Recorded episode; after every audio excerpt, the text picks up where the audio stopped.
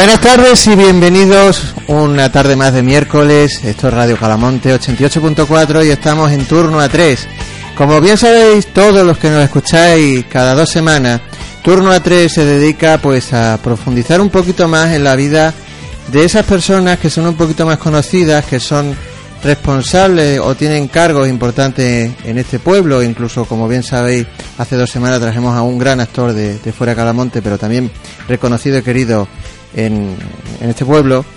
Y hoy continuamos. Hoy continuamos, como bien decía, en turno a tres, con la visita y presencia de, de una persona que, digamos, casi todos los conocemos por distintos eh, ocupaciones y cargos, aunque lo que queremos hoy conocer, como bien diré en un minuto, es a esa persona que se esconde tras quien ha sido alcalde de Calamonte, tras quien ha sido diputado regional, evidentemente por el Partido Socialista, tras quien ha sido consejero en distintas carteras de la Junta de Extremadura y por último, por como, como bien también sabéis, como senador conocer a la persona de Eugenio Álvarez lo que queremos tratar hoy. Y yo creo que vamos a intentarlo, ¿verdad, Valentín? Yo creo que sí. Además, es un privilegio cada vez que traemos a una persona de estos calibres de que nos cuenten, aparte de su vida laboral y demás, un poquito de su vida privada, hasta donde ellos quieran llegar para que mucha gente de Calamonte que conocen a Eugenio como político, pero que no lo conocen como persona, yo creo que sería el momento adecuado en hoy de que nos hablara un poquito también de su vida, no solamente de la política. Bueno, pues en un segundo lo presentamos. Hoy, como bien sabéis, será un día especial en torno a tres. Cerramos esos diálogos con esas con esos responsables mm, políticos que nos han ido visitando en estos últimos meses y hoy pues le tocaba y que lo teníamos un poquito olvidado pero no, no, no era por olvido sino por, por, por agenda y por porque coincidiéramos en una en un día en el que nos pudiera contar todas todas esas cosas que, que, desconocemos. Así que yo ya le voy a dar paso, yo lo voy a saludar. Eugenio, buenas tardes, bienvenido a estar en, en turno 3. Buenas tardes. Bueno, y gracias a vosotros. Gracias por haberme invitado. Yo he venido mm lógicamente. Aquí dicen todos los invitados, Eugenio, perdona que somos Valentín y yo muy cansinos, así que yo creo que al final ha sido, ha sido también eh, un honor para nosotros tenerte aquí. Gracias, gracias, Bueno, pues nosotros si quieres, Valentín, empezamos, ¿no? Sí, sí, yo decir también eso, que siempre que, que hemos hecho un programa, que hemos invitado a Eugenio, a Salva, a Rufo, a Esteban, al otro y a todos los que han estado aquí con nosotros, han venido sin ningún tipo de presión, han venido porque han querido, nosotros nunca le hemos dicho nada. Además, al contrario, han estado aquí con nosotros muy a gusto y espero que sigan haciéndolo los demás que vengamos invitando. Y como siempre, decir esos teléfonos porque también pueden participar sí. todos los que nos escuchan, ¿verdad? 924 32 45 20 y 645 900 740.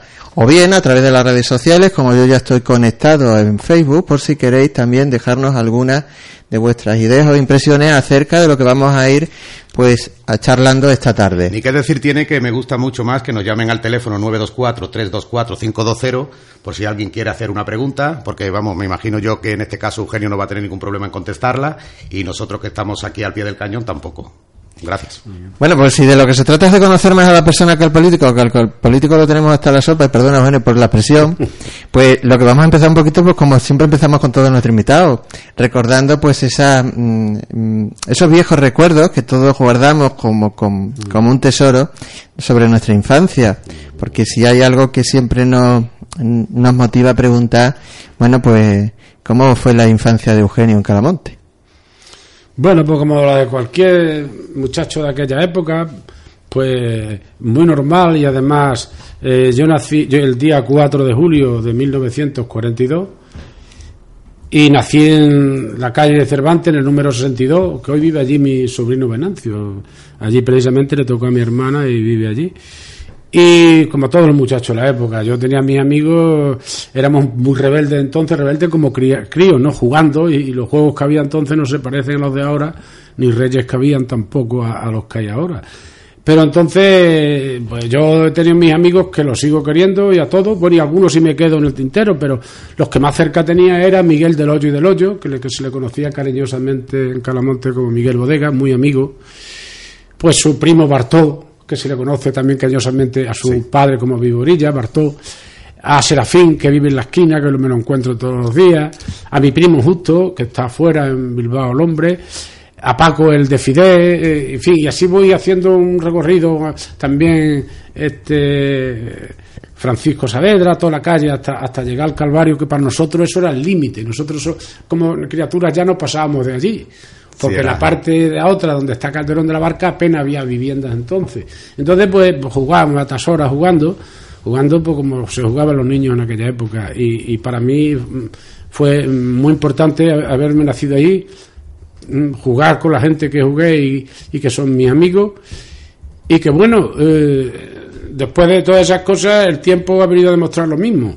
Que estoy donde quiera que encuentro, cualquier paso que das en mi pueblo, en, las calles donde yo me crié, pues un recuerdo que llevas metido dentro, ¿no? Y para mí eso representó mucho. Porque eh, yo luego, mi padre, que como sabéis soy el, más pequeño de los seis hermanos, pues a los demás no pudo, como los demás gente, darle, pero a mí ya se estaba un poco recuperado y estaba obsesionado mi padre y mi madre de que el más chico los otros habían pedido que yo estudiara. Yo no quería estudiar porque estaba enviciado con el juego aquí con los amigos. Le costó, mm, vamos, a mí me costó de que me mandaran a los siete años a Montemolín. Mm. Y me fui a Montemolín con mi primo Diego Barrena, que estaba allí de cura, porque aquí no había para prepararme maestro, para prepararme y entrar en, el instituto, no había plaza el de Mérida, y quería mi primo que eh, tenía conocidos allí en el colegio de los claretianos de Don Benito, pues llevarme allí mi padre. Para eso había que aprobar el ingreso, que era bastante complicado. Y por eso me mandaron a los siete años a Montemolín. La primera vez que fui allí, un pueblo que hoy tiene, a mí se me recuerda mucho de las generaciones mías cada vez que voy, Hoy tienen 1.100, 1.200 habitantes, entonces yo no sé cuánto tendría. Lo que no tenía era luz, ni en la calle ni dentro. Eran los quinqués famosos allí. Y claro, nos montaban ahí en Polino Doncel, nos montábamos en, en la, la llamaban la, la estellesa o algo así por el estilo. Y tardábamos, salíamos de aquí de Mérida a las nueve y media, llegabas a las dos a Fuente de Canto, que hay 73 kilómetros. Y de allí había que hacer espera que te cogiera correo, correo que era una diligencia, yo creo que aquello era una diligencia. Y llegaba total, que llegaba a Montemolín, que había 80 kilómetros a las 5 de la tarde. Me imagino, Eugenio, que la, que, la infancia de vuestra época duraba menos años que la infancia que duran hoy los chavales, ¿no? Sí, muchísimo menos. Porque ya me estaba hablando de 7 años, que ya tenías que tomar una decisión y irte fuera, pues... Sí, porque eh, efectivamente es que las cosas han cambiado, no tiene que ver, han cambiado para bien, afortunadamente, ¿no? Porque antes eran muy pocos los que se podían estudiar, entre ellos mis hermanos, pues tampoco tuvieron la oportunidad que tuve yo. Entonces, por eso digo que la infancia ha cambiado muchísimo. Yo a partir de los siete años ya cada vez que venía a mi casa era de vacaciones. Yo no vivía ya permanentemente aquí. Porque luego cuando me mandaron, me examiné en Don Benito y saqué, había que sacar buena nota, afortunadamente la saqué y entré para empezar a estudiar ingreso. Que entonces, cuando yo empecé a estudiar el bachiller, no había reválida eran siete años seguidos de ahí a la universidad. Que después apareció revalidad de cuarto cuando yo estudiaba tercero bachiller y después revalidad de sexto, ¿no? Y entonces, pues yo estudiando en Benito y yo venía aquí, pues como cuando uno se va y viene estudiando, venía las dos veces. El verano era cuando era más largo, serían dos meses y medio, el resto era 15 días y otros 15 días. Y así continuado, pues, pues, pues bueno, yo continuado siempre, porque eh, cuando me casé inclusive, pues pues me fui a vivir a Villanueva de la Serena en un piso alquilado. Mm, espérate, no vamos un poquito adelantado, porque todavía nos quedan muchas cosas a preguntarte, Eugenio, sobre, Esa, sobre esa etapa, ¿no? Ya nos hablaste, bueno, Muy pues- bonita, una etapa distinta, mm. pero A ver, estamos hablando ya de los de hace 60 años, o sea, Calamonte era totalmente distinto a lo que es ahora, ¿no? Porque muchas veces lo que tú hablabas antes de los juegos que, hoy los niños no juegan como antes, porque tú antes te tenías que hacer en aquella época, inventarte el juego que tenías que hacer, e incluso el día de Reyes no llegaban los Reyes, llegaban las palitas que nos hacían nuestros padres de madera, me imagino que a ti te llegaría eso también. No, a mí siempre me tocaba, me traía mi padre, el más pequeño, ¿no? Y a las demás yo no me acuerdo, mis hermanos ya eran mayores, porque ten en cuenta que mi hermano Felipe me llevaba 15 años, Isaac 14, y la que menos me lleva es mi hermana Julia, que es con la que más me crié, pues 4 años me lleva aproximadamente. Pero a mí lo que me quedé siempre era así pequeñito, una culebra de mazapán chiquitita con muchos confites encima. Eh, buenos reyes. Entonces, en aquello eran buenos reyes. pero a mí me pasaba siempre lo mismo, porque como nos juntábamos cinco o seis, al final nos comíamos la culebra entre tres o cuatro. bueno, pues hay una hay algo que, también es conocido en parte por, me imagino, por algunos de tu entorno, pero mm, yo creo que, podemos tener también aquí, eh, dentro de la relación que hemos hecho de, la, de, todas las cosas que ha hecho Eugenio, a, un, a un gran futbolista, ¿no? O por lo menos jugaba. jugaba al fútbol, ¿no? Lo que pasa es que a mí los deportes siempre se me dieron bien. En la mili me salvó del calabozo y ascendí a cabo primero por ir a lanzar en la segunda región militar, a la mitad de España. Eh, yo lanzaba porque quedé un año, un año y medio, dos años me parece. jugué cuatro y lanzaba el disco y el peso y por traerme las medallas y voy a hacer una anécdota muy importante porque yo estaba casi siempre castigado en, la mili, sin hacer nada, yo con la carrera acabada ya, ¿eh? estoy hablando con la carrera acabada. Y un día salí allí, estaba entrenando en los campos de Lepanto, en Córdoba, lo decían la Legión Chica, y había uno lanzando allí y lancé dos veces y dice, ¿tú dónde estás? En el hombre se empezó a decir, que yo me voy a duchar y no tengo nada que ver. Dieron conmigo al día, lo averiguaron bien. Bueno, total, que el subteniente me llevó allí, me, me rebajaron de todo para, me dedicaba nada más que a lanzar peso y disco, el final de la mili, porque había los campeonatos militares, eran campeonatos militares. Y tuve la suerte de traerme dos medallas, la de la de plata en disco y la de, la de bronce en peso, eh, de todas las eso. Y entonces pues me ascendieron a cabo primero, pero el que me ascendió, que me entregaba cada vez que venía, me daba la medalla allí, en toda esa historia, fue el, el, este don Luis Torres Rojas, que era el coronel paraquedista que se había venido a Lepanto a Córdoba, y cuando el 23F era gobernador militar en La Coruña que fue uno de los sublevados y al hombre lo metieron en la cárcel. Sí, señor, además creo que incluso hubo un Torre Roja aquí en Mérida que estuvo de coronel o teniente coronel. Yo no sé, no sé yo de infantería, no sé yo si a lo mejor aquel señor no se me olvida porque por eso porque me entregó y cuando ya me entregó también por una patrulla que se hizo y no sé qué y me dijo el teniente tú como eres el que mando la cabo de no sé qué de la patrulla me dio también aquello para que el hombre no se me olvida porque fue con el tiempo recordé digo este era el coronel que teníamos en Lepanto aquel hombre que se sumó al golpe siendo gobernador militar en La Coruña. Y ese fue el que me ascendió a mí a cabo primero. Yo no hice curso ninguno. Lo que sí sé es que me, que, me, reía muchísimo, ah, me alegraba muchísimo porque me daban 1.100 pesetas al mes. Cuño. De cabo primero. En esa época no estaba mal. Y hasta, hasta entonces no me habían dado. eh, hace un momento te recordaba que se me habían olvidado un par de fotos de las que tengo, que estáis vestidos de amarillo, creo, el equipo del ayuntamiento, porque ahí también fue una anécdota buenísima, ¿no? Sí, eso era, se le ocurrió, no sé quién fue, uno de los concejales. Y jugamos los políticos con los funcionarios. Y yo ya no me acuerdo cómo quedamos, lo que sí sé Hombre, que esa foto me gustaría verla, que no la he visto, porque ahí se verán barrigas bastante. No, eres muy joven, eres muy joven además. Pero con barrigas ya. Hombre, es que de esto que estoy hablando puede ser allá por el año 81, 82, o sea que sí, hace años. Sería entre el 81 por 82, porque además que creo que las fotos las tengo yo allí de malas originales porque mi padre jugaba también al fútbol. Estaba en el equipo vuestro. También jugaba al fútbol, sí. Exactamente, o sea, tu mi padre jugando al fútbol, me lo imagino. La, la pregunta es, ¿causó expectación en el pueblo ese partido o no? ¿Cómo? Que sí causó expectación. Sí hubo gente, porque el partido era más, hombre no con el fin, no era con, no era con el fin de ganar o de competición, era más pues, pues de pasárnoslo bien, que fue el, el, partido aquel famoso que, que, yo no he vuelto a tener ni. Además, estaba, estaba ahí estaba ahí todo, todo el ayuntamiento en pleno, estaban todos los funcionarios en pleno. Además, me acuerdo perfectamente. Además, que, que hay, hay, un montón de, de, tíos que estáis ahí. No erais 11, estabais 14.000 mismo, del mismo color, o sea, todos vestidos de amarillo. es curioso. Pues te la tengo que llevar porque es que me parece que alguien me la ha pedido, me parece que me la pidieron. Hombre, si tienes copia, te la agradecería, porque es que no sí, la sí, tengo. Sí, la tengo y me la iba a traer, lo que pasa es que se me ha olvidado.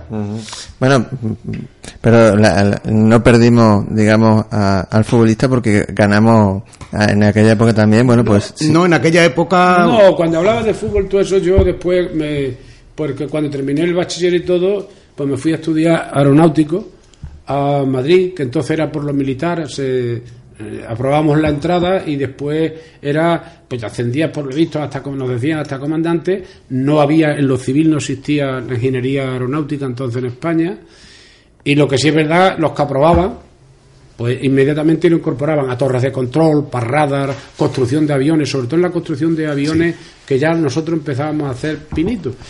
Pero fue muy, muy fastidiada la cosa porque en el mes de, creo recordar, de abril, un decreto que sacó el gobierno entonces de Franco y dijo que la carrera se había quitado ya por militar, no era militar directo de carrera, era militar mm, anexionado a a la, a la, profesión de aeronáutico. Y entonces pues nos dijo que podíamos irnos a examinar en Madrid o en cualquier otra escuela técnica, bien de caminos, bien de obras públicas, lo que fuera. y eso pues nos partió a todos, porque había gente de toda España preparándonos allí. Sí, pero Eugenio, tú también con 18 años creo que te tienes que largar, vamos, que te tienes que largar, te, vas de, Calamonte, te vas de... Aquello fue lo más importante que ocurrió en mi vida, aparte de que hace pequeño ha influido mucho en mí, que de los siete años he estado, he estado solo, rodeado, pero no, no de la familia directamente, sino fuera por ahí. Pero aquello marcó pauta porque otro, que todavía nos vemos, nos vemos mucho, él está en Sevilla, hizo económicas después, yo me fui a estudiar perito industrial o ingeniero técnico industrial a Córdoba, y entonces nos vemos porque le dije, paisano, ¿dónde nos vamos? Hablé con mi padre, y dice, ¿y entonces ahora dónde vas a examinar? Digo, yo no, yo no estoy preparado para otra escuela, donde vaya somos carne de cañón. Entonces acordamos este y yo de irnos a Francia, a trabajar, coger un dinero y después venirnos a España y, bueno, y por lo menos no son lastres, son meses. Y vino un día este de la Oliva de Mérida, Paco Serrano Torres, me dice, paisano, he encontrado en Inglaterra, vamos a, vamos a coger, ¿qué me dijo? Fresa o cosas de esas, no, fresa no, no me acuerdo lo que me dijo allí. Digo, y, pero si nosotros hemos estudiado, yo he estudiado siete años de francés, bueno, he ido a Francia algunas veces, bastante, medio me entiendo, para pedir pan y agua, me entiendo bien, pero en inglés no hemos estudiado nosotros porque en inglés no se estudiaba entonces en bachiller. Algo de alemán, optativo, pero era francés. No sé por qué a los ingleses. Total que acordamos en Inglaterra, esto era mm, en mayo ya, el 15 de mayo, una agencia que había se encargaba de eso. Yo era menor de edad, tenía 18 años, y el otro también, tenía 19. Mi padre me mandó un, poder, eh, un escrito diciéndome que me autorizaba a salir fuera al extranjero, etcétera, etcétera. Y no se me olvida, me mandó 5.000 pesetas. Dije, ¿te apañas con esto? Digo, me sobra. El billete me costaba de Madrid, tren, barco, del estrecho del Canal de la Mancha, de, de Dieppe, Francia, New Haven, en Inglaterra, hasta llegar al norte, a Yorkshire, al condado de Yorkshire, y allí ya pues estuve, él estuvo un, mes menos que yo, él, él sí, yo me quedé solo, y me vine sin un duro porque todo lo que ganaba, pues lo ganaba porque pues, pues, pues, hacía yo, un tío con 18 años. 18 años pues comprar, en fin, en real y toda esa historia. Y llega el momento de la vuelta. Sin un duro. ¿Y cómo lo haces? ¿Cómo llegas a Calamonte? Pues todavía conservo la carta y todo. Un tal. bueno, eh, este. Había un francés que tiene una tienda, eh, se llama Jacques Sal, en París, francés, y se juntaba siempre conmigo. Yo, como tenía moto, me decía, vente conmigo. Él hablaba muy bien el inglés, yo ni, ni agua. Pero yo me enrollaba mejor que él, y entonces este hombre, pues pues a todos los sitios. Y cuando se iba dice ahora me voy para Manchester digo pero yo tengo que bajar para abajo que yo me voy a mi tierra que ya no puedo estar aquí y dice bueno yo luego ya te saco con la moto total que me enrolló me cogió en el coche me llevó en la moto una lambreta a Manchester. Allí pasamos una noche en un puerto y ya digo yo al día siguiente me bajo. Tendría dos libras en moneda no era ni, ni en papel en moneda. Y vine haciendo un tostón que entonces en Inglaterra se daba muy bien y me daba, bueno, me paraba uno, te daba de comer, hasta que llegué a Londres, dormido, cansado de todo, y allí en un bar me he encontrado a un, bueno, a nadie, estaba en la bar, y me deja este señor allí en el coche, meto dentro, y digo, coño, para un café si tengo. Y cuando estoy así, empiezo, no se me olvida, el inglés macarrónico mío, que todavía, todavía no se me olvida.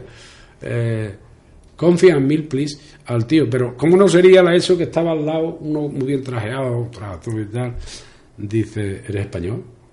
Que se nota. y tú también, ¿no? Dice, sí. Pues notaría porque la pronunciación sería fatal, horrorosa. Tal, tal, En fin, empezamos a hablar. Digo, ¿y tú dónde eres? Yo soy de Murcia. Estoy hablando del año 61. Tenía el muchacho 26 años, mucho mayor que yo, no menos 4 o 6 años. Digo, ¿y tú qué haces aquí? Tal? Dice, pues que venga a vender naranja. Mi padre tiene, no sé si me dio 16, 17 hectáreas de naranjo en Murcia Dice, vivimos la familia, mi hermano se dedican al huerto de los, naranjos con mi padre y yo a venderla por el extranjero. Y ya tengo hecho ya todas las ventas y todo, así, el muchacho allí.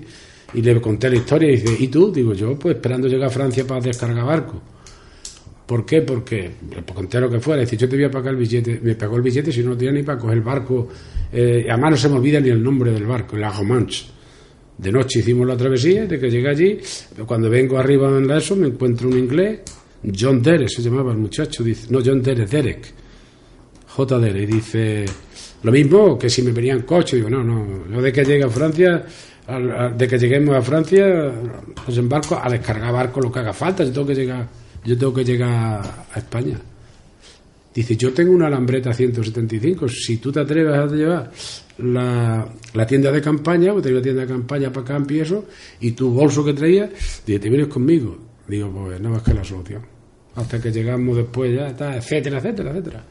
Y hasta que llegué ya a Madrid. Y no es, y me no es- prestó mi hermana Victoria 500 pesetas, que se las mandé a él y me mandó una carta que la conservo dándome las gracias porque ese no pensaba que yo le iba a mandar las 500 pesetas. A Ávila, y precisamente. encima dice, y encima te voy a dar las gracias. Y otra cosa, no es la única vez que sales de viaje, porque también creo No. que te vas o intentas o, o te llegas a ir a Brasil, ¿no?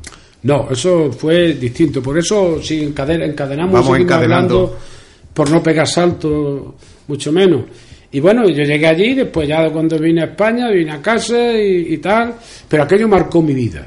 O sea, el salir claro. la primera vez, digamos cuando así, uno para irte. sale, claro, porque cuando uno sale de un país donde la, la falta de libertad es total y absoluta, donde eh, o crees en algo o no crees, o te hago yo creer, y toda esa historia, un país como España, que, que bueno, eh, echarte novia ya era jugar al veo veo y, al correr, y no correr, todas esas cosas. Al llegar a un país como Inglaterra en aquella época, como cualquier parte de Europa, pero Inglaterra más, en plena libertad, pues claro, aquello marcó mi vida, hasta políticamente.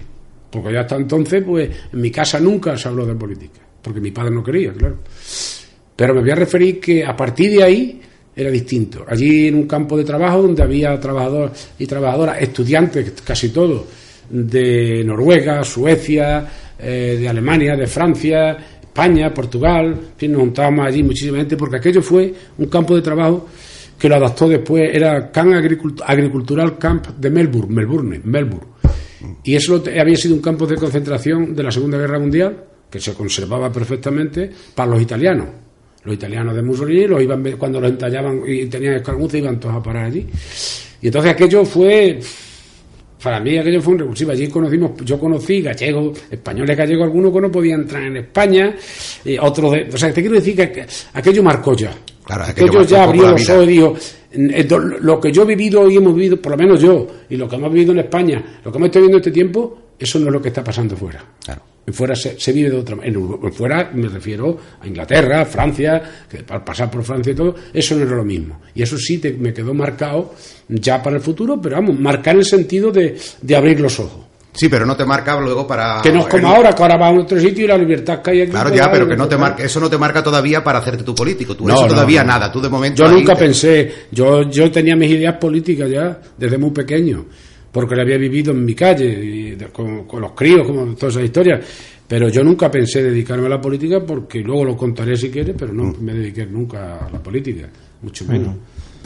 No, yo- el- el- vamos avanzando en la vida Vamos de Eugenio. la vida, claro. Sí. Cuestiones que yo creo que muchos de nuestros oyentes pues desconocían. Yo creo que, que es interesante con- conocer, eh, conocer esa otra parte que quizás nos ha robado la, la política de conocer a, a Eugenio Álvarez.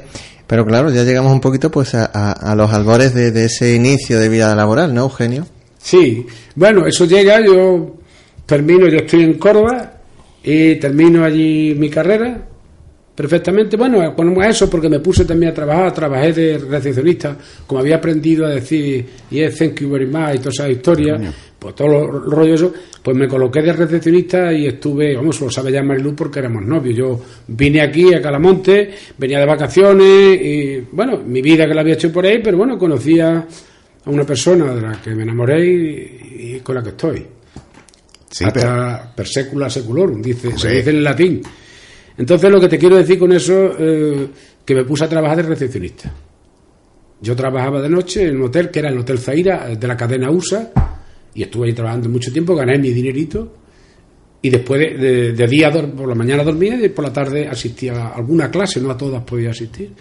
Y luego ya cuando hice la mili allí en Córdoba, eh, me tallé allí todo por, por no venir y, y luego me incorporé con los extremeños cuando hice la mili ya allí en Córdoba, cuando la- con la carrera ya terminada y, ya eso. Y bueno, y cuando acabé la, la carrera en Córdoba, porque en Córdoba yo tengo, yo le llamo mi segunda ciudad porque ahí pasé años de mi juventud, muchos años en Córdoba capital y en todos los pueblos yo tengo amigos, muchos amigos en Córdoba, en Andalucía, pero concretamente en Córdoba. Y después cuando ya acabé, cuando se habla ahora de paro, se habla de crisis, siempre se ha salido de, de todas estas cosas. Lo que hay que saber es salir de las crisis. ¿Salir cómo? Dañando menos. Desde el equilibrio de la sociedad, como una sociedad equilibrada, no equilibrada, casi equilibrada, que es lo que entendemos, pues se salió. Y se salió como, pues yo hice una oposición a Telefónica y otra que la preparé aquí en casa yo solo y no se me olvida cómo la preparaba yo de noche. Y después otra preparé a, a Bengoa. Aprobé las dos, pero una me acuerdo que me dijo uno cuando me salí en Madrid en la Escuela de Ingenieros Navales. Estábamos todos preparados allí ya con las carreras acabadas y tal. Y dice, pues tú has trabajado antes. Digo, no, yo no he curlar más que en, la hostelería, que, me, que me, se refleja que estuve trabajando en el Hotel Feira en el año sesenta y tanto, no sé, me acuerdo el año ahora. Y dice, y yo digo, yo creo que voy a probar. Dice, sí, sí, dice, pero hay 20 plazas. Entonces tenía obligación de publicarla y aceptar a todos. Dice, pero aquí estamos 50 que ya llevamos trabajando muchos años en Telefónica. Digo, cogí el tren, y vine para casa. Diste la vuelta y ya no No, me dio, me dio la verdad lo que me dio aquel muchacho, otro compañero, ¿no? Y después la vengo a probar y cuando ya estaba trabajando en una de por ahí, le dije, ahora ya no me interesáis. ¿Y Porque quedé el tercero, el cuarto. ¿Y a continuación de eso? Bueno, a continuación de eso, pues, pues ya, ya digo, ya aquí no me quedo ya más tiempo. No me quedo. Entonces, pues, ¿qué hice? Averiguar cosas y averiguar. FIDE era como una agencia algo que se dedicaba a mandar eh, técnicos españoles eh, a Brasil. Y entonces me puse en contacto con ellos, me dijeron lo que había, las condiciones que había, la carrera acabada, todas esas historias.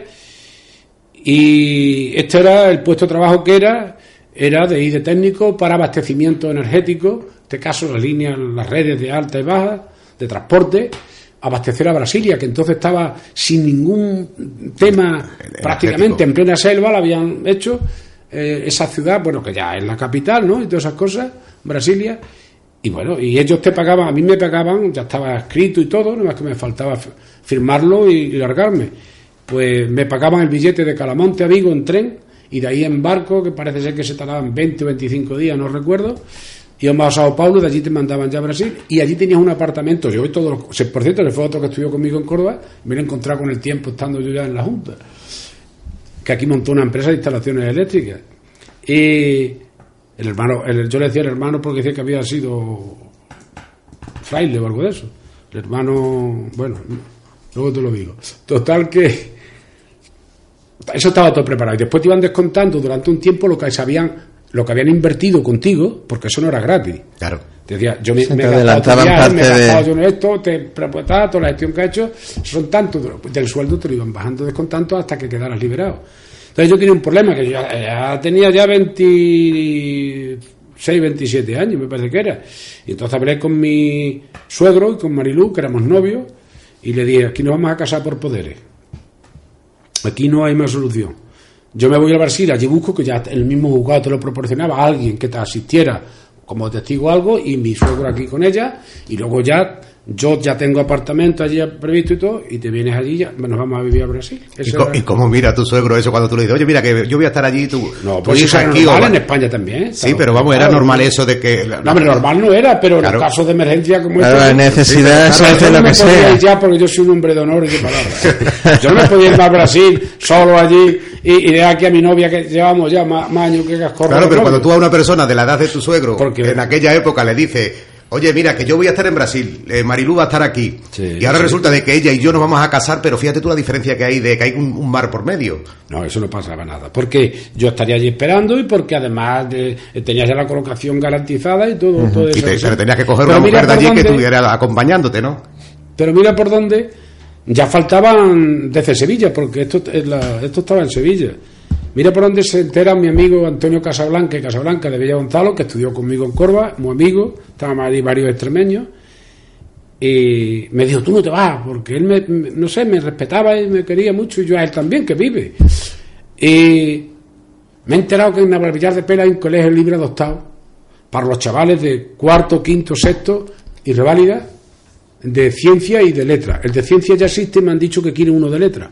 Y allí no se quiere un licenciado, porque entonces el trabajo para el que lo necesita. vamos a hacer una cosita. Vamos a quedar en vilo si te fuiste a Brasil o eh, te, quedaste en la enseñanza. Vamos a poner un poquito de música y volvemos, ¿de acuerdo? Por mí, encantado. Pues enseguida sabemos que, que, eh, si hubo viaje o se quedó en la tierra.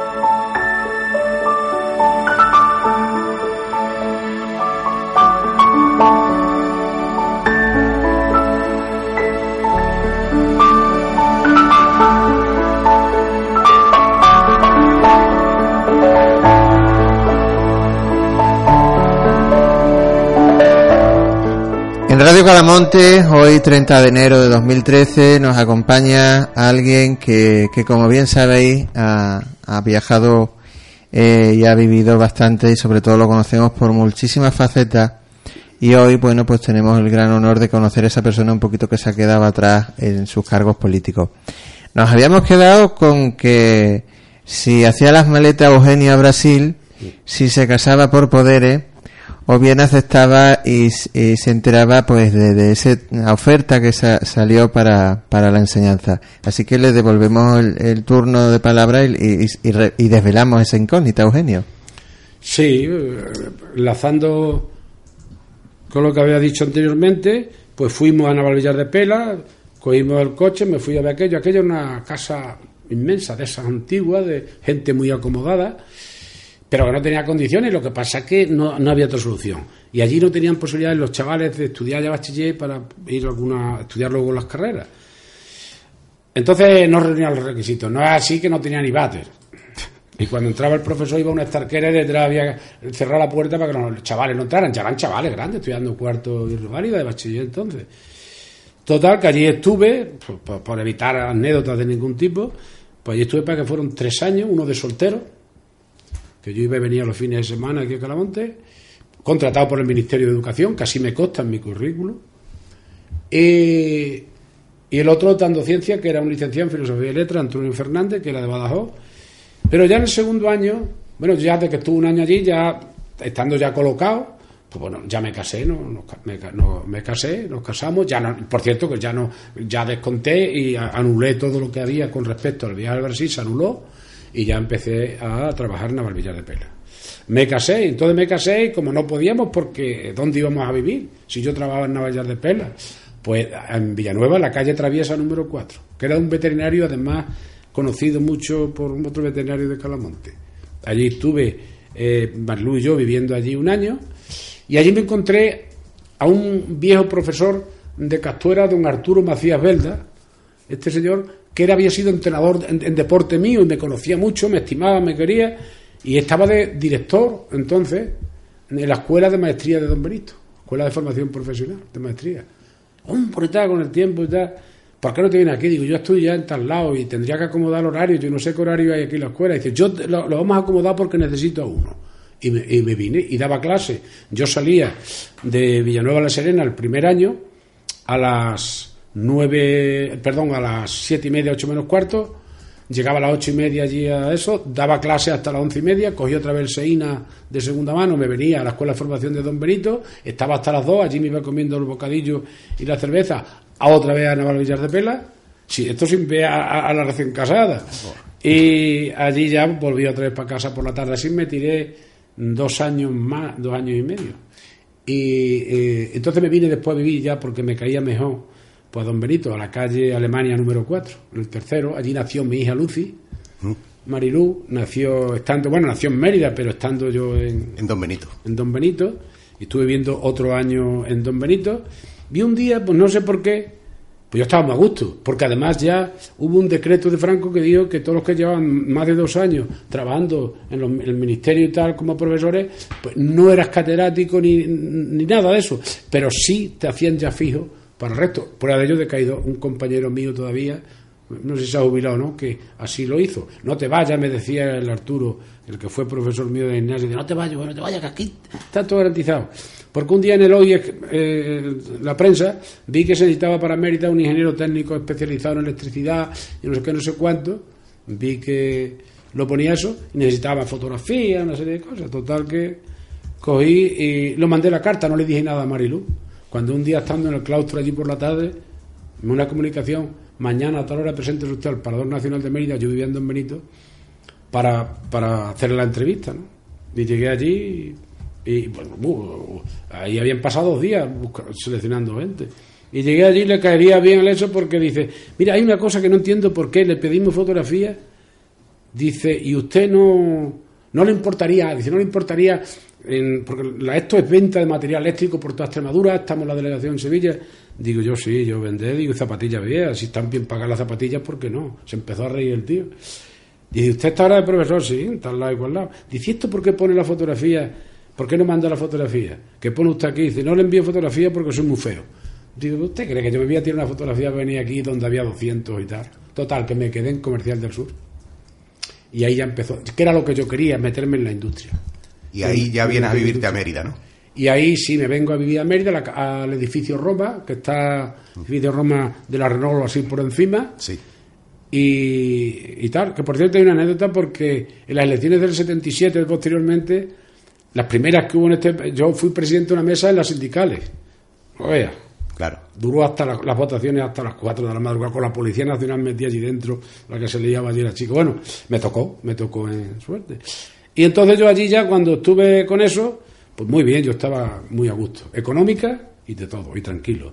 Y además con independencia total de mi profesión. Claro, luego ya Eso empiezas. dependía de Sevilla, que era una multinacional, que había un delegado aquí para Extremadura, en Mérida, el señor Rivadeneira, y estaba yo, y estaba bastantes compañeros, estábamos trabajando allí ya. Claro, pero Eugenio, luego tú ya haces tus pinitos también en frío industrial, Sí, pero eso es, como, eso es como consecuencia de que yo no he parado nunca. Si, si, como consecuencia de que un día viene García de Pablo, Pepe, era de estos que tenían tabacalera, vamos, tabacalera, estanco en Mérida, pues viene un día y me dice, "Oye, yo lo conocía, era perito agrícola, trabajaba en Cel- Celti Agraria, que me, me he enterado, porque, por cierto, que murió, no pude asistir.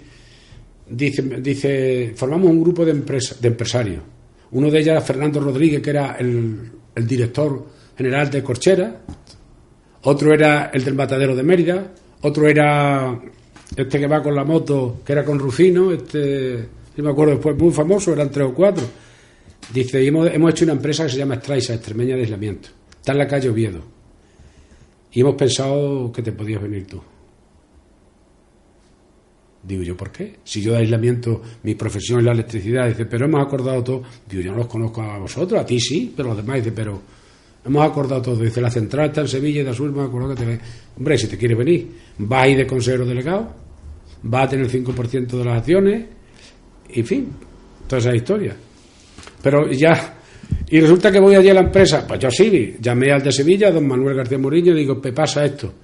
Dice, tú vete, tú eres muy joven, y si algún día te saben más las cosas, te esperamos aquí.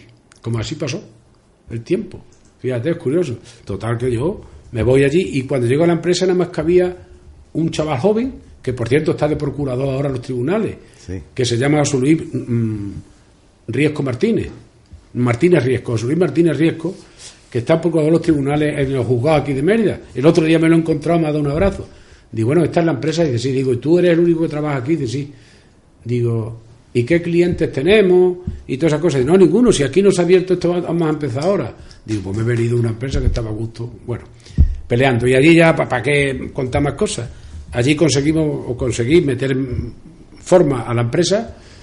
Los primeros que- trabajadores que tuve eran, eran casi todos de Calamonte, menos uno de Mérida, que su padre era de aquí, que era el bar de los espumosos, y otro que tiene un taller allí en Mérida también, y se metieron aquí sobre 15 o 20 en Estraisa. Y luego ya de que vi aquello, porque ya de que aquello funcionaba bien, pues toda la gente, oye, yo, si no te importa, tú te quedas de gerente, yo me vengo con delegado, el mismo que me dijo aquello, digo, te vas a quedar contra la empresa, me voy a la empresa que estaba antes. Y volví otra vez a Comesur. Ajá. ¿Y cuándo empiezas tú a meterte ya directamente? Y ya cuando ya me voy otra vez a Comesur, encantado de la vida, pues Comesur pasó un bache muy malo y lo absorbió Electrofil. Que por cierto, el, el- el dueño, este Herminio Gómez, muy amigo mío, una persona muy eso, fue a verme, dice, ¿sabes que os hemos absorbido? ¿Eran de la competencia? Digo, sí, yo sé que nos había absorbido. Quiero que te vengas conmigo a Electrofil. Digo, me da igual trabajar en un lado que en otro. Condiciones. Dice, hombre, las que tienes aquí no las vas, te las voy a poder dar, porque tú aquí tienes unas condiciones inmejorables. Tú vas a cobrar lo mismo y los proyectos que hagas tú y firmes tú, el 50% para ti y el 50% para Electrofil. Y no Pues das. yo no te puedo dar otra cosa. Bueno, y digo, pues yo no, no te importa que yo sé defenderme en la vida. A los tres días, bailó un disgusto, porque cada vez que yo hacía un traslado de esto, bailó se pescaba un disgusto de tres pares de narices. Pero a mí me era joven y me daba igual. Yo ya había aprendido a ganarme la vida. Me llama Manolo Álvarez, el del Sanatorio de la Radio, Sí. que me acuerdo mucho de él. Me llama, estoy aquí en casa, el primer día que me quedé en casa. Dice, oye, me he enterado de esto, que no has llegado a acuerdos con Hermino y tal. Digo, sí. Dice, vente, vamos a tomar café en la calle Santulalia que tenía. Me voy allí, nos sentamos. Dice, te voy a hacer una oferta. Quédate con el, el sanatorio de la radio, no el sanatorio, sí, se llamaban todos sanatorios, pero división, instalaciones eléctricas altas y bajas. Vale. Tengo 21 trabajadores todos oficiales de primera y segunda. Tengo un estocaje de 10 millones de pesetas, no se me olvida, con tantos coches, no sé qué, no sé cuánto. Pero quiero que lo lleves tú, porque mi hija y mi hijo, que los conozco bastante, pues no les gusta esto. Han tirado otros derroteros, no les gusta. Digo, ¿por qué te afías en mí? Dice, porque yo conozco a todo el mundo y todo el mundo me conoce a mí. Y quiero, si te apetece a ti, quiero que seas tú. Digo, pero Manolo, yo lo que tengo en el banco no lo digo aquí porque es para reírte. Dice, tú no hace falta, no contigo no me hace falta dinero. Efectivamente, me fui allí, quedé, le pagué todos los meses, religiosamente, letras de 400.000 pesetas. Dice, si algún mes no puede, me lo dice y la aparcamos. Tuve suerte, lo pagamos y, ya me metí. Y entonces le cambiamos el nombre. Se vino conmigo Florencio Hidalgo Barquero, lo conozco. que estudiamos juntos, él es de Don Benito.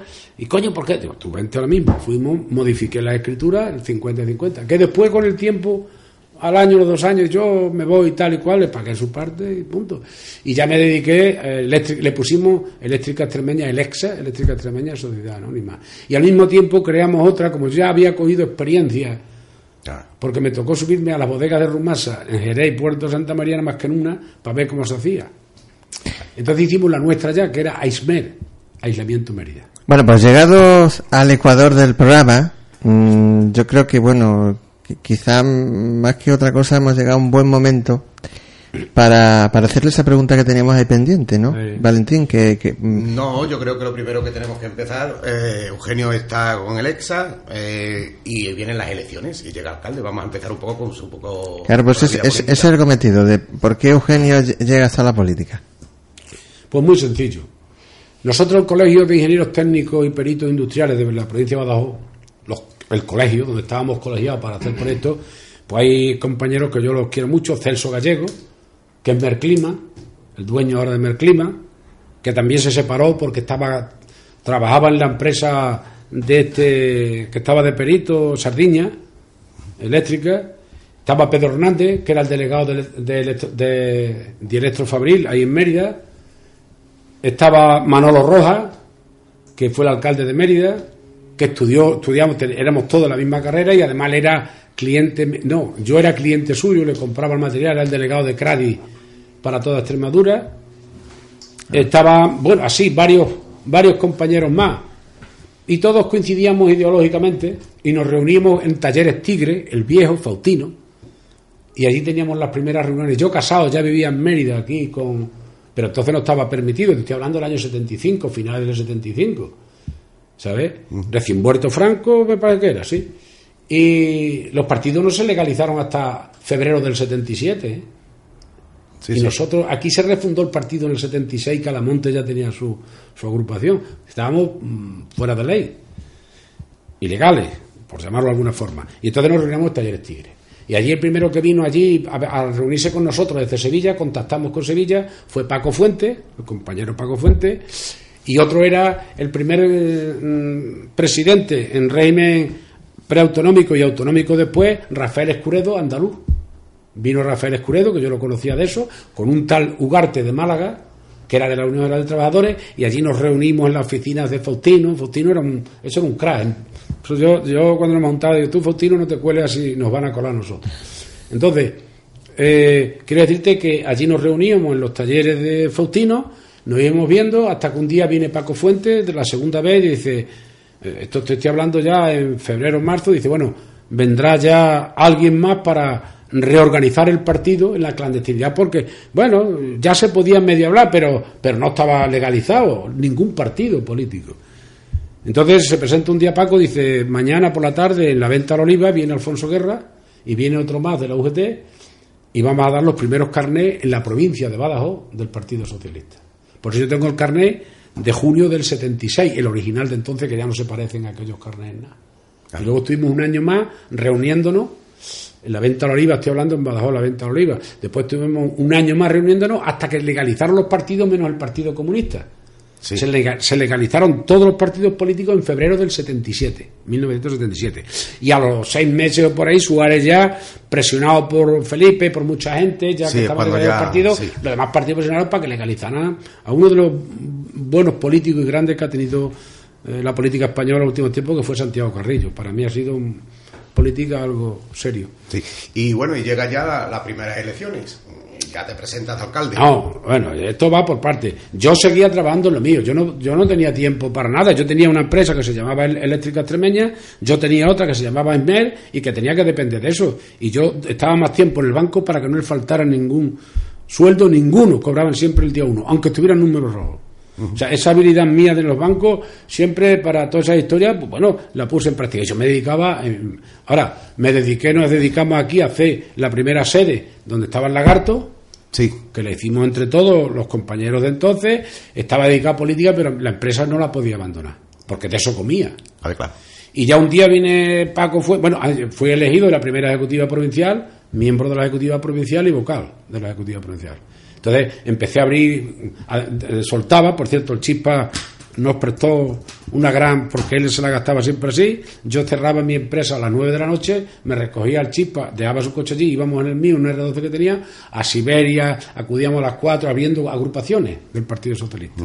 Carmonita, Cordovilla de Lácara, eh, Santi Espíritu, esos pueblos son agrupaciones que me tocaba a mí abrirlo y trabajando y comiendo de mi empresa. Claro, llegó el momento de las elecciones, como tú has dicho.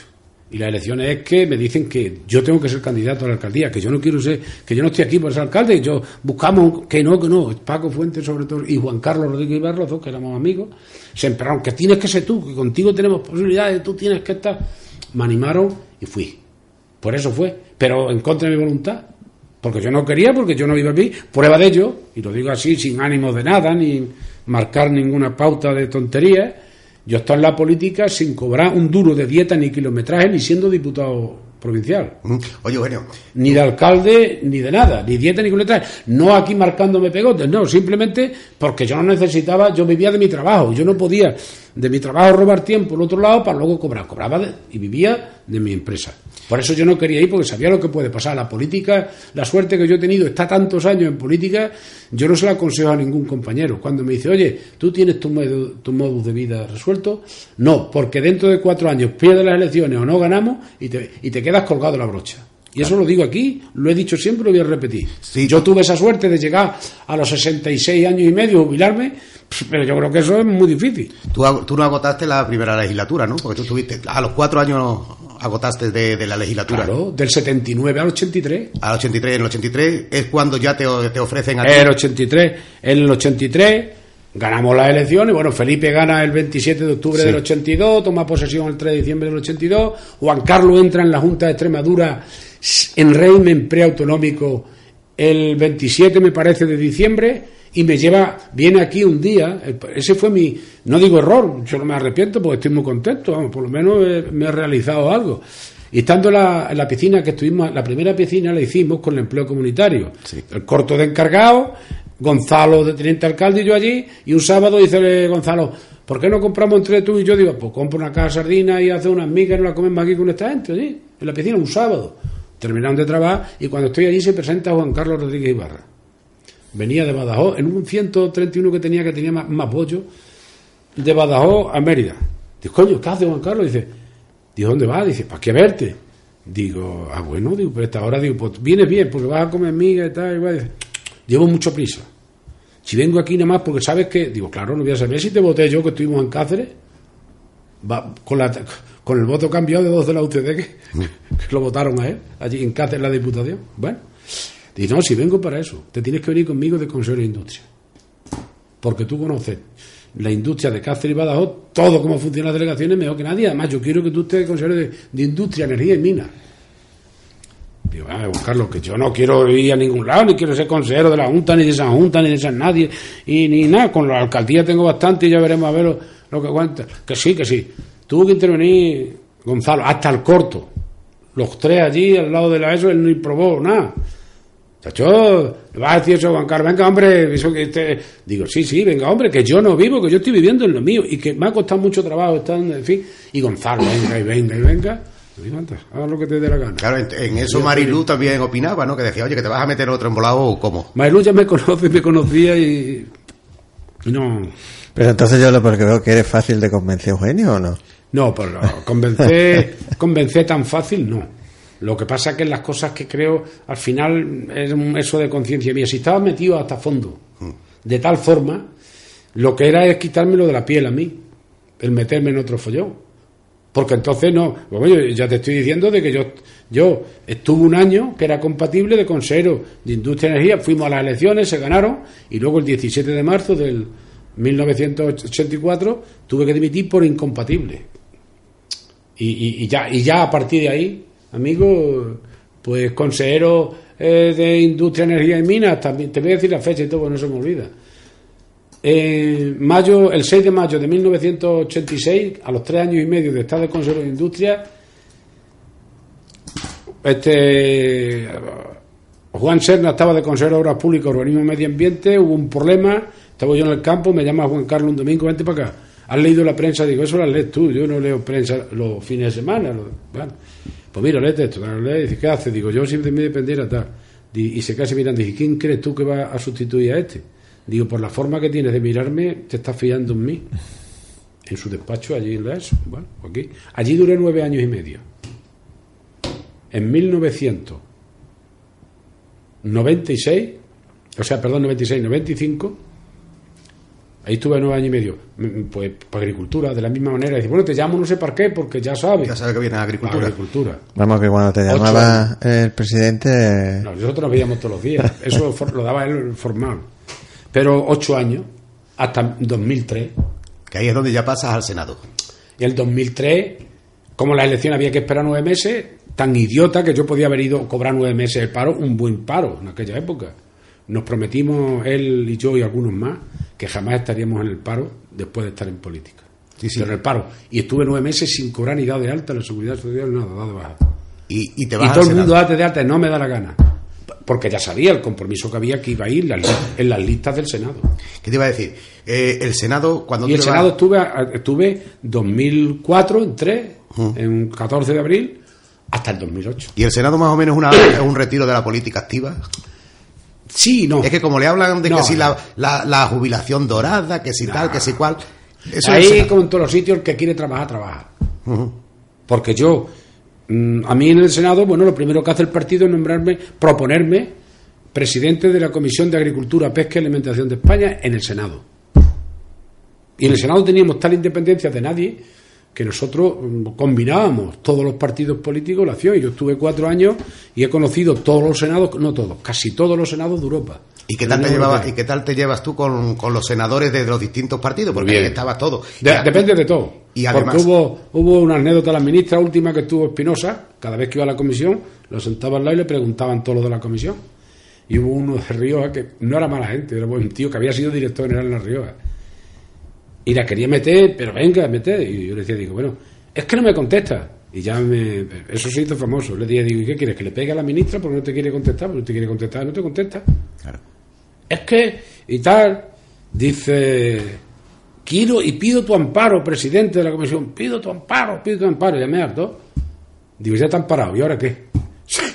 Un corte, pues no lo esperaba. ¿Y, ahora qué? Claro, y ahí como, y ahí como presidente de todo el tema ese, solamente ahí estarían, me imagino, senadores de todos los, grupos y demás, ¿no? Y de todas las regiones. Y de todas las regiones. Incluida Venezuela, sigue. Coño, mira bien. Había senador que, era nuestro que se sentaba en lo mío que era de Venezuela, un tío sí. ¿Y qué te iba a decir? Y cuando llegabais ahí, eh, a la hora de tomar una decisión y tal, os poníais todos de acuerdo sin ningún tipo de problemas, ni broncas, ni nada de nada, ¿no? No, las broncas. Bueno, las broncas son las clásicas. Las broncas cuando vienen siempre y yo no lo veo mal, porque la bronca, hombre, con un cierto respeto, viene en los plenos, sea de ayuntamiento, sea de Senado, sea de Congreso o sea de la, sea de la Asamblea de, de las distintas asambleas.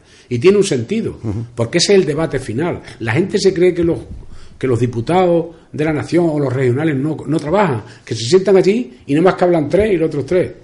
Llegar al debate, a un debate de eso, hace funcionar a un debate donde es variopinto, de, de distintos temas pues al llegar a ese debate, se han tirado las comisiones trabajando para que se produzca ese debate días y días y algunos, algunos bastante tarde de la noche preparando ese debate.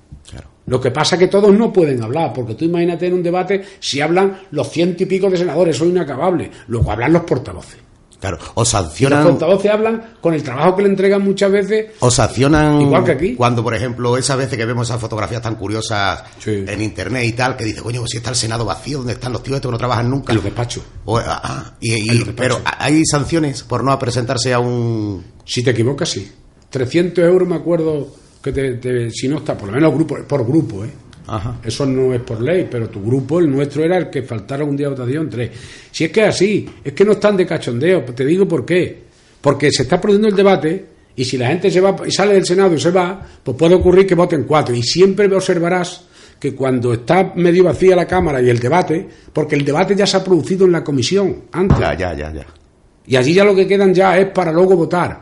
Y luego, cuando van a votar, ¿eh? cuando van a votar, cada uno de los senadores, de los diputados, tienen en su eso una pantallita que va diciendo, vaya terminando que dentro de tres minutos vamos a votar. Y empiezan a bajar de su despacho todos para abajo. O sea que esa fotografía que vemos, vuelvo a insistir, eso es, lo aprovechan los medios de comunicación para dar un poco... Eso hablar porque no tienen ni puñetera idea. Y, eso, y, lo primero que tengan que hacer es preguntar. Algunos sí saben lo que está ocurriendo y lo dicen para joder a la clase política. Pero tanto de un partido como de otro, pues claro, tú, ¿cómo te vas ahí si una mañana se vota siete veces? ¿Qué te va, al corte inglés o te va a eso? Bueno, pues hemos llegado ya casi casi a, la última etapa más conocida de Eugenio, que es la de eh, volver a la, a, la a la vida política local. Pero si os parece bien, Eugenio y Valentín, vamos a dejar eso para dentro de dos, tres minutos. Así tomamos otra vez aire, te dejamos hablar un poquito, porque la verdad que hoy, hoy, hoy hay que dejarlo hablar. Y, de, y deciros también que también podéis hablar vosotros en esos teléfonos que nos llaméis y podéis también participar en esta en esta charla, en este diálogo con Eugenio Álvarez, en esos teléfonos que son el 924 32 45 20 y 645 900 740. Nosotros paramos dos, tres minutos y estamos aquí otra vez enseguida en Radio Calamonte.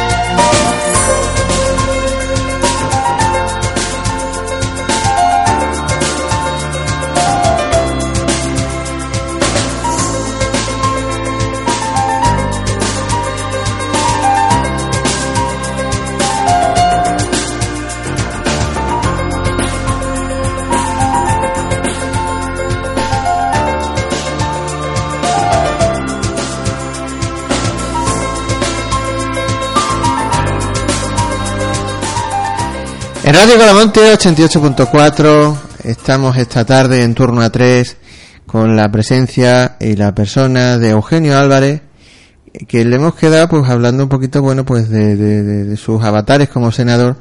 Pero a mí antes de, seguir y, comentar un poquito pues lo, en lo que está más o menos ahora mismo involucrado es hacerte dos preguntas o dos reflexiones que me gustaría compartir contigo, Eugenio.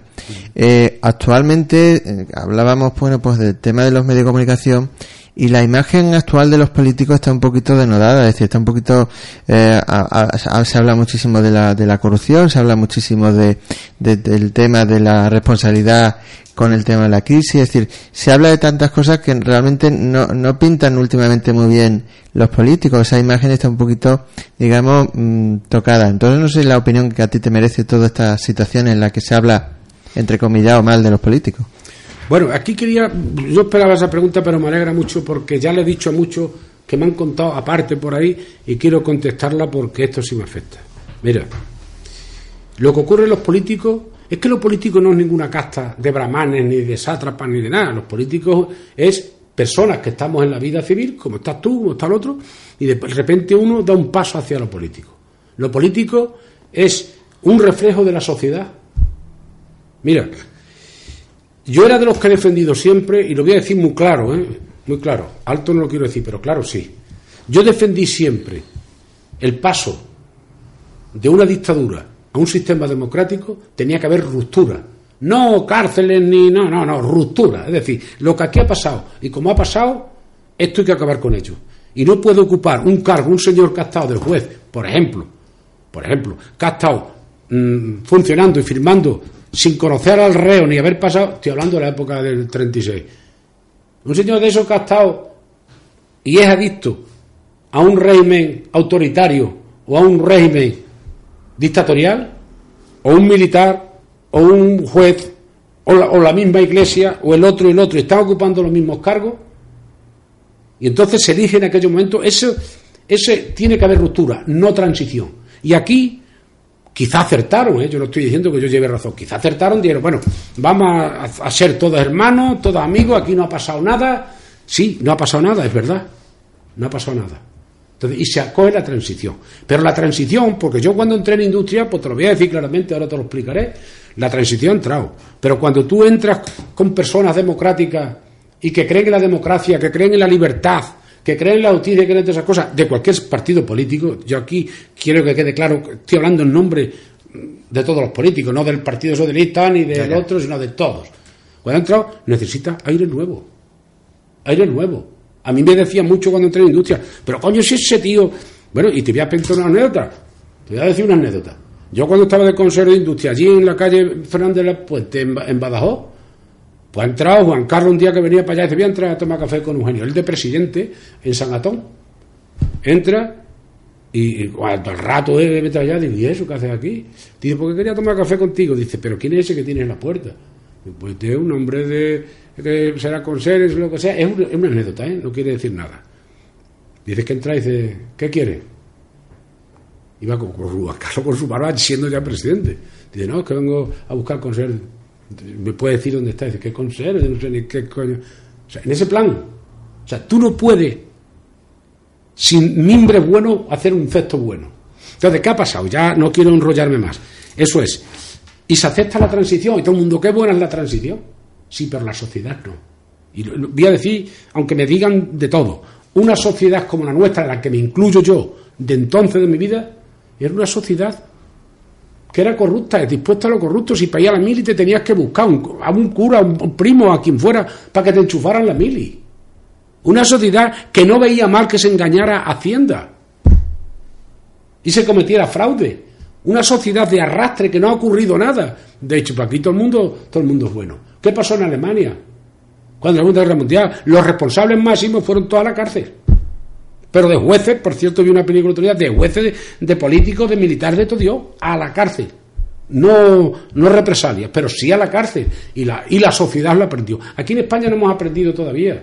Bueno, pero aquí en España también hemos tenido enchufismo, ¿no? De toda la vida, o sea... Exactamente, por eso te estoy diciendo que ha habido enchufismo y eso lo traemos todo arrastre, que yo no me quito, meto a todo. Es que eso es un arrastre que trae la sociedad. Luego, en la sociedad estamos todos, políticos, militares, curas y del otro. pero entonces lo que habría que preguntarnos, dado que, que, que, la las, digamos, la sociedad la conformáis mm, dirigentes, que digamos que tenéis ya un bagaje ah, o una trayectoria bastante amplia, si hay un relevo generación, eh, generacional, ¿es posible que mejoremos esas grandes lacras que tiene esta sociedad? Yo tengo la esperanza de que pasen tres o cuatro generaciones más que se vaya aplicando en la justicia. Es decir, todavía hay en la mente el ciudadano en la calle. Yo no estoy hablando aquí lo que yo diga. De que si conoce a uno que está en, la, no hablo ya de político político, en la alta magistratura, y si ha hecho una faragatúa, a ti no te van a juzgar igual que si juzgan a otro que está al lado, ¿eh? Yo no digo, yo no afirmo, simplemente estoy diciendo que todas esas cosas se están dando, eso es producto de la sociedad. Aquí no ha habido el decir, usted ha estado juez y usted condenó a tanta gente, usted condenó a tanta gente, usted no puede seguir la legislatura, usted ganase la vida como quiera, pero usted no puede seguir la legislatura. ¿Cómo va a ser usted un juez? Digo juez, o te digo militar, o te digo el otro. No sé si me estoy explicando, es decir, esto es un arrastre de la sociedad. El político está metido en la sociedad. Así de claro y sencillo, porque por esa regla de tres, que no quiero, ni quiero atacar a nadie, pero hombre, por esa regla de tres, ¿por qué se dice que son corruptos, eh, que es corruptos los políticos? Te estoy hablando de todos los partidos, ¿eh? que estoy haciendo defensa de todos los partidos. ¿Y la iglesia? yo el otro ¿Y la iglesia? Día, y, la iglesia? comentaba cuando estaban aquí... No, aparece, no aparecen los casos... De, eso. Nadie se le ha ocurrido decir que la iglesia es corrupta. ¿No tiene el Papa un señor que era el, director de gabinete suyo, que se ha quedado con todo el dinero de allí y no lo han juzgado? ¿Eso no es corrupción? Yo te lo comento. A ver quién lo dice, yo quiero escuchar que eso, quiero escuchar esa corrupción. De todas formas, también habrá que hablar de los políticos honestos, no vamos a hablar de todo lo malo. que los políticos, lo que pasa, que para controlar la corrupción en un partido político pasa como en la sociedad. Tú mañana quiere venir uno y dice, coño, pues este un compañero o una compañera buena, tira para acá y tal pero yo no puedo controlarle su hecho si mañana se va a estar quedando con 20.000 euros o con 50.000 euros. Lo que hay que hacer en la política, que eso es otra historia distinta a la política de la corrupción, es que, el que la hace la paga. Y tú déjate. Y en mi partido, digo el mío, como en el de otro cualquiera, lo importante que hay que defender es que cuando aparece un Roldán que vayas a la cárcel y el mismo partido vaya acusando a ese. Diga tú a la cárcel, sin vergüenza. Que no has puesto a todos la cara colorada. Y no decir, no, no, ese es el problema. Todo es lo mismo, es decir, cuando aparezca en un partido político corrupto o corrupta, inmediatamente el partido, la decencia de ese partido debe de ser, ¿eh? eh hacer una limpieza total, lógicamente. A la calle. Pero te voy a decir una cosa, que dentro de 20 años pasará igual. Cuando llegue a cualquier, a cualquier partido político un chorizo, que van a llegar. ¿O es que ¿quién, ¿quién piensa que se van a acabar con los chorizos aquí en este país? Hombre, la verdad es que nunca. No se van a acabar nunca. No, porque la sociedad, porque es producto de la sociedad. La sociedad es muy variopinta. Pero lo que hay que hacer es frenarlo de golpe, a la cárcel.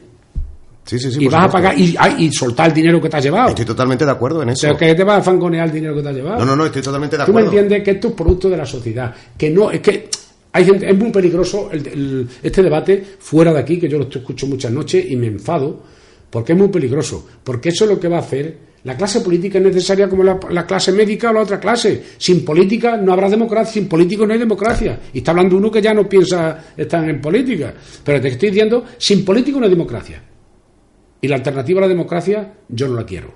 Pero yo mm. creo que los políticos ya de muchos años, o que tienen muchos años, yo creo que a los jóvenes de su partido, mm, sea el partido que sea, le dirían que inculcando en sus cabecitas una idea mucho más moderna que no esas ideas tan antiguas posiblemente de que haya esos malos sabores de boca que hay entre unos y otros, ¿no? Para, ello tendríamos que hacer, eh, refrescarnos la memoria y, hablar del programa de turno de palabra que tuvimos la semana pasada en la que invitamos aquí a jóvenes en las que nos hablaban pues de, eh, de la política y hubo dos digamos dos conclusiones por lo menos que nosotros hemos recogido y una eh, de ellas eh, era, era la que estás comentando, Valentín, en este momento. Es decir, eh, es necesario que en un momento determinado haya una regeneración política, es decir, que puedan, digamos, esas nuevas generaciones que están, digamos, interesadas en la política de, poder llevar a la práctica eh, pues sus motivaciones. Entonces, como responsable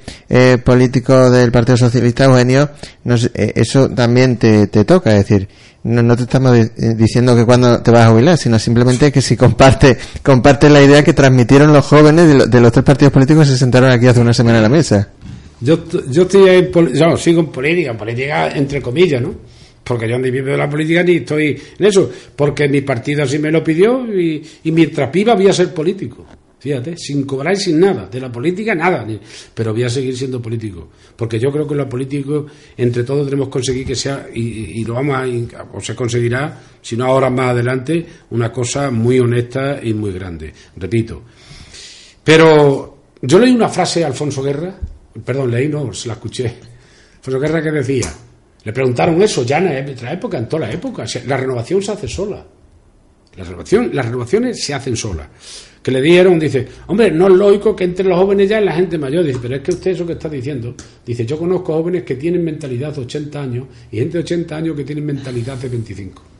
Eso fue una frase suya, no sé si fabrica o no. ¿Qué quiere decir con eso? Que no, quiso decir lo que realmente decía. Quiso decir que el joven se lo tiene que ganar. A mí nadie me regaló nada cuando yo decidí dar un paso a la política. Al contrario, mi, está chispa, te nombro otra vez al chispa el R12, la gasolina y que diga mi partido, y además lo digo aquí claramente, por si alguno quiere, quiere canga, que diga si he cobrado alguna vez yo al partido alguna dieta, algún desplazamiento, algo, algo, yo le he cobrado al Partido Socialista Español. Gasolina, algo, se le he cobrado. Quiere decir con eso que lo que le falta a los jóvenes ahora es ilusión. Y los jóvenes tienen las puertas abiertas y lo que estamos deseando son los jóvenes. Pero política significa luchar. Política, luchar desde, como todos lo entendemos. Política significa estar siempre en la brecha. Y cuando haya un problema, el primero en una manifestación tiene que ser un joven, protestando porque a los pensionistas no le han subido la pensión. Lo primero que tiene que estar en la ESO son las jóvenes y los jóvenes. Cuando digan ahora mismo, ¿cómo le va a quitar usted a mi padre y me va a dar a usted? Digo esto porque está ahora, pero puede ser otra cosa. Eso, estar en la calle, animada, y cuando suene la trompeta, los primeros. Y no hace falta que ellos digan yo quiero ser, si se lo van a decir los compañeros, tú adelante. Yo creo que la juventud ahora va a racionar, con lo que está ocurriendo va a racionar, se va a echar para adelante, se va a ilusionar y nadie está taponando a nadie. Nadie está taponando a nadie, ni lo va a taponar, pienso yo, en términos generales. Y si alguno quiere, porque la política tienes que dar un paso y decidirlo. O sea, la política no es que vayan a buscarte a tu casa y que este joven pues este hombre, no todos los jóvenes porque vayas a casa a buscar un joven y diga, a mí me cuentes, a mí no me interesa esto.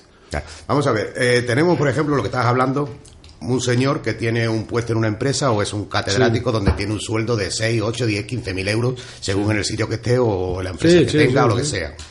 Y se mete en política donde va a cobrar 3, 4, 5 o 6 mil euros, con lo cual está cobrando la mitad de lo que cobra y deja lo que está haciendo para meterse en política.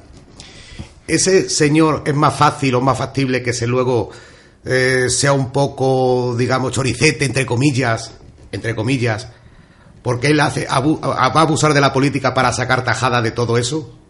¿O es que el poder es el que realmente hace eh, el poder, sí, yo te entiendo perfectamente. Es decir, no solamente porque tú lo vienes a decir que cómo es posible que un señor que está ganando la vida privada 10.000 euros todos los meses. se pase para cobrar 3.000 euros. hay, y ahora le van a pagar 3.000 porque no la política no se gana eh, bastante dinero. Exactamente. Dice, ¿cómo es posible que nos creamos que esta gente va a vivir eso? Y tú ahora dices, sacas, tu, sacas tus conclusiones y dices, hombre, ¿no será que este va buscando el poder y el poder y la influencia es una riqueza que no se valora como dinero? Claro, y luego, es que luego puede ser el problema ese lo que estamos teniendo. Lo que está pasando, lo que, lo que, sí, hay de todo, hay de todo en la viña del Señor, ¿eh? Hay quien tiene muchos negocios, y yo tengo negocio, estoy aquí, te metes en política. Y mis negocios van para arriba. Y mis negocios van para arriba. Y otros veo que están peleando no van para abajo. Y yo no necesito ganar 15.000 euros porque con los tres que gano, más los beneficios indirectos que vengan, son mayores. Claro, es que yo pienso que la corrupción un poco viene a eso. Dice, He conocido, sin embargo, políticos nacionales de todos los partidos que han tenido despachos laboralistas, pero grandes, de, todos los partidos, ¿eh? que han tenido despachos laboralistas y que ganaban mucho más y sin embargo se han dedicado a la política. Claro, yo es que te lo digo por eso, porque, la política es un gusanillo que lo tienes que llevar dentro y dedicación a los demás. Como tú vayas a la política pensando que te vas a enriquecer o que yo voy a estar el poder, es decir, que me conozca la gente, pues si eso es muy ficticio todo. Hoy te conoce mucha gente y dentro de 20 años te muere y no te conoce ya ni el No, ya, pero yo cuando hablo, hablo por ejemplo, un presidente de gobierno, un presidente de gobierno sea de un partido o de otro. Yo creo que con 8, 6, 8, 10 años es suficiente de que estés ahí metido. Pero ya si te sube 20, 25, 30, ya para mí casi es un poco como dictadura también vamos. Hombre, está el mismo cargo, sí. Exactamente, Yo, en el mismo yo- cargo. este, sería horroroso. Yo estar más de 10, más de 8 años Por ahí, una en cantidad. un cargo, sí, por poner algo, yo eso sería horroroso. Claro, es que tú Además, yo, sería incapaz de haber, de, de- de haber estado aquí eh, de, de alcalde eh, 30 12 años. años, 12 o 14, ya es mucho. Es que digo. al final ya eh, tranquilosa ahí, ya no sabes por dónde va, ni está de consejero en un mismo sitio. Lo de obras públicas fue un hito porque me cogió la mitad de otra legislatura, si no yo no hubiera aguantado. Yo ya no quería, y te lo digo sinceramente, cuando yo ya cuando ya cesé en, de, de consejero, pues había estado ocho años de agricultura, yo estaba deseando, y además Juan Carlos lo sabía, que yo, yo aquí ya he descubierto la América. porque no te- sé si me estoy diciendo. Porque te quemas también, en realidad, No, ¿no? hombre, O sea, te quema y que ya aquello lo tomas como algo que si fuera tuyo y eso no puede ser. Exactamente. Bueno, pues había otra conclusión, otra reflexión que, que recogemos del programa Tu- Turno de Palabra del, del jueves pasado en torno a los, a los jóvenes y la, y la política, era que en esta mesa se hablaba también pues de la necesidad, por lo menos en asuntos importantes, en la que hubiera un acercamiento mayor entre los partidos políticos o los representantes públicos elegidos sobre temas importantes que, que, digamos, tuvieran un- una importancia clave en, en, en Calamonte. Entonces, la cuestión sería preguntarte, Eugenio, ya que estás aquí, Sí, sí. si, si ese acercamiento es positivo y si se pudiera dar. Yo también reflexiono porque, claro, decir, hoy estamos encontrando a un Eugenio Álvarez tranquilo, sosegado, reflexionando sobre su vida y sobre toda la trascendencia y todos los hechos que han ocurrido, pero lo vemos en los plenos siempre muy agrado y muy, muy, digamos, eh, siempre a, a la zaga de, de- de- de- del, del- del debate eh, eh, que muchas veces puede exasperar en los plenos y que puede llegar a, a- agredir verbalmente en, en muchísimas ocasiones. Entonces, re- reflexionando sobre lo que habíamos escuchado el jueves pasado, te queríamos trasladar eso. Si eh, para Eugenio Álvarez también es importante que haya acercamientos entre los distintos dirigentes partidos, o partidos políticos de este pueblo. Bueno, mira, en primer lugar con los debates, con lo que has dicho, eh, quiero aclarar eso muy eso. En mi vida he tenido yo problemas de debate ni discusiones de ese tipo como es aquí, pero aquí ocurre una cosa. Mira, yo al entrar aquí y haber visto plenos antes televisados, aquí, aquí ocurre una cosa que no ocurre en casi ningún sitio. Es decir, por eso propuse y sigo proponiendo y seguiré proponiendo entre los plenos, un reglamento interno, que, que el reglamento no es ni más ni menos y que dice, y salta alguno y dice, no, es que eso ya lo pone el ROF, el ROF, la regulación y tal de la, no, de, de la ley de régimen local, etcétera, etcétera.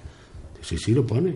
Si yo no te estoy pidiendo que no, el alcalde no pierde competencia ni nada. Lo que quiero, lo que quiero poner es los temas, las mociones y las preguntas nada más que la contesta uno, al que yo le pregunto, porque la pregunta es potestativa mío de la oposición. Y yo te la pregunto a ti o te la pregunto a ti. Pero ¿por qué coge y me contesta otro? Eso no se ha visto en ninguna parte del mundo. Lo siguiente, yo cuando voy a defender una moción, no yo, cualquier nuestro, pues yo quiero saber el tiempo que dispongo. Pero eso en todas las partes del mundo, te vas al Senado, te vas donde quiera que vaya, quiere, el señor que va a hablar dice, para prepararse una SD, no, las mociones son el que presenta cinco minutos, el otro responde cinco, la contrarréplica cuatro y cuatro. Ya está. Y luego si te cuelas tú, eso es tu problema, pero adapta el debate a los cuatro minutos. Eso, tú me estás entendiendo, eso es lo que queremos reglamentar. Y que cuando está hablando uno, aparece otro por otro lado y levanta, ¡ah! Eso no es así, eso. ¿Esto qué es?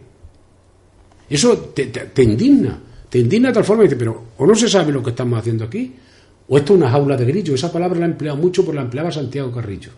Yo, Eugenio, m- me voy a, a- a involucrar un poquito en lo que tú estás comentando, Sí, sí, sí. porque yo siempre que os veo en, en los plenos, tanto asisto en persona como lo veo por televisión, también me suscita esto una pregunta, es decir, vosotros ahora mismo estáis en la oposición, había estado también eh, gobernando, ¿por qué en ese momento no se hizo un reglamento? Porque nadie nos lo pidió.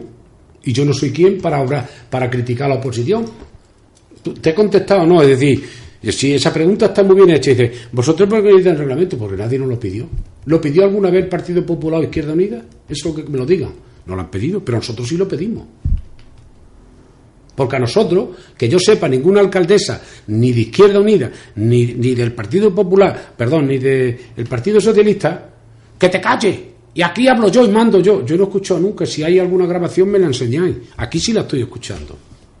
Yo no sé si te he contestado o no. No, hombre, yo reflexiono por eso, porque muchas veces, sobre todo los partidos políticos, os metí en un debate sobre todo decir, porque cuando tú has estado no lo has hecho y ahora que estás tú no sé cuánto. Pero no solamente pasa en ámbito local, sino por ejemplo lo podemos ver en, en, en otros ámbitos ya regionales, incluso en el Estado. Pero claro, es a, a, alguien que digamos es un ciudadano que no entiende, digamos, pues de, la, de los mecanismos de, políticos o, o, del propio lenguaje político que, que digamos utilizáis, pues le puede parecer incluso chocante que alguien reclame algo cuando también ha gobernado y no lo ha hecho. Eh, eh, es, que no es obligatorio. Si fuera obligatorio yo lo estaría exigiendo. Si eso, ese, esto que estoy diciendo aquí fuera obligatorio lo estaría exigiendo. ¿Me entiendes? Aquí no queda a la comprensión del que está gobernando. No, si lo que, te digo que por lo que parece que parece que vaya a la zancadilla, que muchas veces el que no entiende política dirá, esto se, se, se pone en la pierna a nosotros y al final los que salimos perjudicados somos los ciudadanos. No entendido lo que estoy diciendo, que por qué no la pidieron ellos, porque estaría bien funcionando el gobierno que estaba. O lo cortaban en seco y decía se acabó el debate. ¿Habéis probado alguna vez? Esto se acabó y me levanto y me voy. Si fuera así, habrá que decirle, ¿por qué no lo pediste? ¿Habéis probado Yo sí te lo pido porque lo necesitamos.